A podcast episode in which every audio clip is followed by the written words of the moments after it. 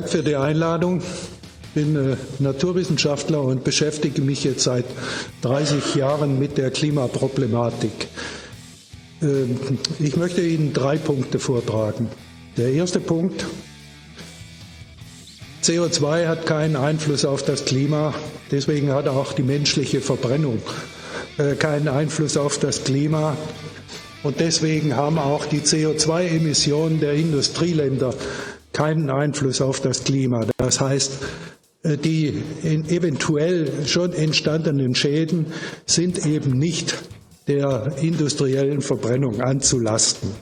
Es gibt also auch keine Klimagerechtigkeit in diesem Sinne.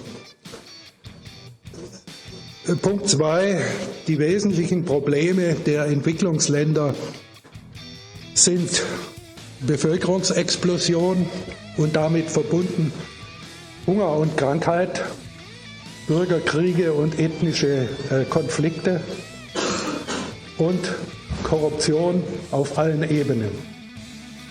Das sind alles Punkte, die mit dem Klima eigentlich gar nichts zu tun haben. Insofern ist die Fokussierung auf eine klimabedingte Entwicklungshilfe vollkommen falsch. Ja, vielen Dank an Dr. Hans-Peter Vögele. Ich hätte ja fast sagen können, Mensch, das hätte auch von mir sein können, aber ich möchte mal nicht übertreiben. Äh, es sind einige wichtige Dinge, die der gute Mann dort zum Besten gibt, aber ich möchte mich mal auf eins fokussieren und zwar die offizielle Agenda des menschgemachten Klimawandels. Es gibt ja eine kleine aggressive Gruppe, die diesen Umstand des tatsächlich existierenden Klimawandels so wie eh und je äh, missbrauchen, um damit eine Mehrheit, also uns, zu gängeln. Und die Maßnahmen, die dafür verwendet werden, beziehungsweise die angeblichen Maßnahmen zur Klimarettung, die wollen wir uns jetzt mal anschauen. Auf der Netzseite von Agrar heute gibt es einen Artikel über eine Studie und zwar Windräder beeinflussen das Mikroklima. Und ich spule mal zu der entsprechenden Stelle. Erwärmungseffekt ist relativ groß. Das Fazit der Studie ist, eine Erzeugung des heutigen US-amerikanischen Strombedarfs nur durch Windenergie würde die kontinentalen Oberflächentemperaturen in den USA um 0,24 Grad Celsius erwärmen. Diese Erwärmung entsteht durch die Umverteilung der Wärme und das Durchmischen der Luftschichten durch die Turbinen. Wir sehen also hier, dass quasi eine Maßnahme, die angeblich dazu dienen soll, das Klima zu retten, genau das Gegenteil produziert, nämlich eine Klimaerwärmung. Und somit schafft man sich eine sich selbst erfüllende Prophezeiung, denn oh, oh, oh, es wird immer wärmer. Ja, aber nicht, weil man auf Windräder verzichtet, sondern wegen den Windrädern. Und ich wette mit euch, was wird die Maßnahme sein, um die Klimaerwärmung aufzuhalten? Richtig, noch mehr Windräder. Und dazu kommt noch ein weiterer Wahnsinn. Wenn euch jetzt schon die ganzen Windräder tierisch auf die Nerven gehen, dann passt mal auf, was jetzt kommt.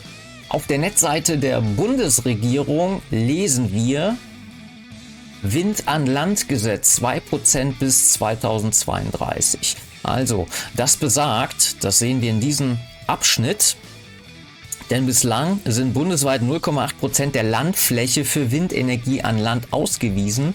Allerdings sind nur 0,5 Prozent tatsächlich verfügbar. Also halten wir mal fest, all die Windräder, all diese monströsen Geräte, die jetzt schon in der Umwelt herumstehen, machen gerade mal 5 Prozent aus von dessen, was noch geplant ist. Das heißt also eine Vervierfachung der Windräder bis zum Jahre 2032 ist geplant. Habt ihr euch eigentlich mal damit auseinandergesetzt, wie der Strompreis zustande kommt? Das schauen wir uns jetzt mal zusammen an. Auf der Netzseite der Standard lesen wir, wer den Strompreis bestimmt, und wieso daran nicht einfach zu rütteln ist. Das teuerste Kraftwerk bestimmt den Börsenpreis bei Strom. Trotz Kritik waren Experten davor, dieses seit 20 Jahren bewährte System anzutasten. So, dann schauen wir mal unten auf der Netzseite, wie das denn zustande kommt. Folgendes lesen wir. Die Merit Order ist keine Regel, sondern vielmehr ein Modell, das beschreibt, wie der Kraftwerkeinsatz in Europa entlang der Nachfrage am Strommarkt geregelt wird und zwar um 12 Uhr mittags für den Folgetag. Alles klar. Günstige Kraftwerke sollen als erstes in Anspruch genommen werden, lautet das dahinterstehende Prinzip. Teurer produzierende Anlagen sollen dann zum Zug kommen, wenn es genügend Nachfrage gibt. Reicht der in Wind- und Solarparks, aber auch Wasserkraftwerken billig produzierte Strom nicht aus, den Bedarf zu decken, folgt somit Schritt 2. Nach und nach werden dann weitere Kraftwerke angefragt, aufsteigend bis zum teuersten, das in Zeiten wie diesen in der Regel ein Gaskraftwerk ist. Dementsprechend steigt die Gesamtvergütung. Und jetzt das Wichtigste, diese orientiert sich am teuersten Kraftwerk, das den Preis aller anderen bestimmt. Die günstiger produzierenden Kraftwerke können sich über eine Extramarge freuen.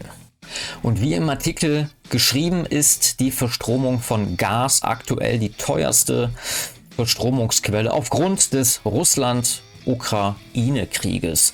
Und das Interessante ist, Gas macht gerade mal bei all dem Strommix 5,4 Prozent aus. Das heißt also, alle, die in Solar investiert haben oder in Windrädern, so wie die grüne Klientel, die freuen sich natürlich über mächtige Gewinne. Und interessant ist auch, Herr Habeck hat einfach gesagt, gut, wenn die solche Gewinne machen, dann besteuern wir die einfach und ratet mal, an wen die äh, Extrasteuer weitergegeben wird. Ganz genau, an den Endkunden, an uns. Man könnte auch einfach sagen, wir nehmen nicht mehr die teuerste Verstromungsart, sondern einigen uns auf einen Mittelwert oder bestimmen den Preis einfach. Aber das würde sich ja nicht lohnen. Was das zur Folge hat, das sehen wir hier beim Fokus. Die Rekordpreise sind Vorboten der Deindustrialisierung Deutschlands. Seit Beginn der Aufzeichnung sind die Erzeugerpreise noch nie dermaßen nach oben geschossen wie im August. Bleibt das so, lohnt es sich für keinen Fabrikanten mehr in Deutschland zu produzieren. Dem Land droht somit die Deindustrialisierung. Deindustrialisierung Deutschlands, da war doch mal was hieß das nicht irgendwie Morgentauplan? Und bei all dem Not und Elend muss es natürlich auch einen Gewinner geben und der heißt mal wieder USA. Bis zu 200 Millionen Dollar pro Lieferung, wie Händler mit dem Export von US-Erdgas nach Europa ein Vermögen machen. Das sagt uns Business Insider. Und hier sind mal ein paar Zahlen. Die USA liefern inzwischen 60 Prozent ihrer Flüssiggasausfuhren nach Europa. Vor einem Jahr waren es zu diesem Zeitpunkt weniger als 20 Prozent. Und weiter, wir reden hier nicht über eine Marge, es handelt sich um einen Multiplikator, beschreibt ein Experte die Preissprünge. Alles in allem ist es verrückt. Und dann sehen wir hier noch Energieunternehmen und Händler machen mit dem Verkauf von US-Erdgas nach Europa riesige Gewinne, da die Preise auf den Kontinenten in die Höhe schießen. Nach Angaben von Branchenexperten bringt eine einzige Lieferung rund 200 Millionen US-Dollar, ungefähr 196 Millionen Euro Gewinn. Dazu muss man wissen, dass das Fracking-Gas, also die Förderung, das war ein riesiger Flop in den USA. Also die sind einfach drauf sitzen geblieben, weil es eine absolut umweltzerstörende äh, Herstellungsmethode ist. Und äh, ja, dank äh, den BRD-Vasallen wie Scholz, die jetzt bei unseren Freunden äh, Frackinggas einkaufen, geht es dort mit dieser Branche steil bergauf. Auf Kosten der Umwelt. Denn wie funktioniert Fracking eigentlich? Beim Fracking wird mit Sand und Chemikalien versetztes Bohrwasser unter hohem Druck in die Erde gepresst. Der Fracking-Flüssigkeit werden Chemikalien beigesetzt, zum Beispiel Säuren, Biozide und Stoffe, die die Reibung und Viskosität der Flüssigkeit verändern. Unter den verwendeten Chemikalien finden sich auch solche, die als gesundheitsgefährdend, ätzend, umweltgefährdend und giftig klassifiziert sind. Das sagt uns das Umweltinstitut München e.V. Und hier gibt es noch Studien, welche Auswirkungen hat Fracking auf Umwelt und Gesundheit. 84 Prozent der Studien zu den gesundheitlichen Auswirkungen wiesen auf potenzielle Risiken für die öffentliche Gesundheit oder tatsächlich beobachtete negative Auswirkungen auf die öffentliche Gesundheit hin. 69 Prozent der Studien zur Wasserqualität zeigten potenzielle oder ein tatsächliches Auftreten von Wasserkontamination. 87 Prozent der Studien zur Luftqualität wiesen auf erhöhte Luftschadstoffemissionen und oder eine erhöhte Konzentration in der Atmosphäre hin. Tja, und das alles wollen uns die sogenannten Grünen angedeihen lassen. Also Umwelt spielt überhaupt gar keine Rolle mehr. Umweltschutz, es geht nur noch ums Klima. Und wenn dann Fracking nur noch irgendwelche Wüsten übrig sind, dann ist das ja egal, weil äh, das Klima ist ja gerettet. Und selbst vor Windrädern in Naturschutzgebieten will man nicht mehr zurückschrecken. Also vollkommen irre. Äh, man muss sich einfach nur mal überlegen, was so ein Naturschutzgebiet oder was davon übrig bleibt, wenn eben diese Erwärmung und die Austrocknung der Böden, die ja auch von den Windrädern äh, forciert werden durch das ganze Umwirbeln der Luft, äh, wie dann unsere Naturschutzgebiete aussehen. Und das nächste dogmatische Thema ist die sogenannte E-Mobilität. Bei dieser Doku des WDR, die Elektroautolüge, schaut man einfach mal, wie denn im Vergleich zum Brennstoffmotor zu einem Diesel äh, die Emissionen aussehen. Also wir sehen hier bei einer 40 kW äh, Batterie benötigt man 27.000 Kilometer für einen Vorteil, was die CO2-Emissionen angeht. Bei 58 kW schon 100.000 Kilometer und bei 95 kW braucht man schon 166.000 Kilometer, um einen Vorteil zu haben. Und dazu kommt natürlich auch noch, dass man für den Bau von Elektroautos jede Menge seltene Erden benutzt oder benötigt und beim Benziner und Diesel sind es meist Stahl. Das heißt also selbst die Herstellung bei einem Elektroauto, sprich die Batterie oder der Akku, wird viel mehr Umwelt vernichtet als herkömmlich. Wir können also erahnen, wohin die Reise geht, wenn die grüne Wende weiterhin auf Biegen und Brechen durchgesetzt wird. Gegen E-Mobilität an sich ist ja nichts einzuwenden, aber alles mit Maß und alles, was Hand und Fuß hat.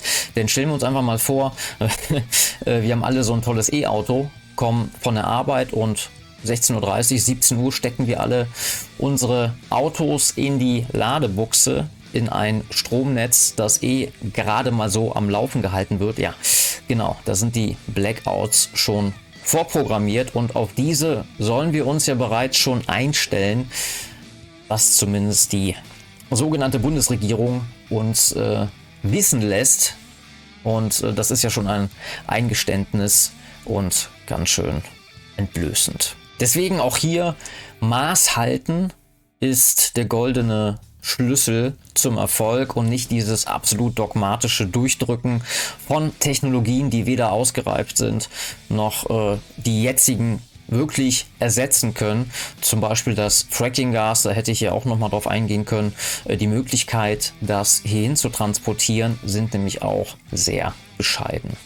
Lasst einfach mal eure eigenen Kommentare äh, unter diesem Video. Lasst euren Gedanken freien Lauf, würde mich mal interessieren, wie ihr das seht. Ansonsten wisst ihr ja, Kaliber D3B, jeder Schuss ein Treffer.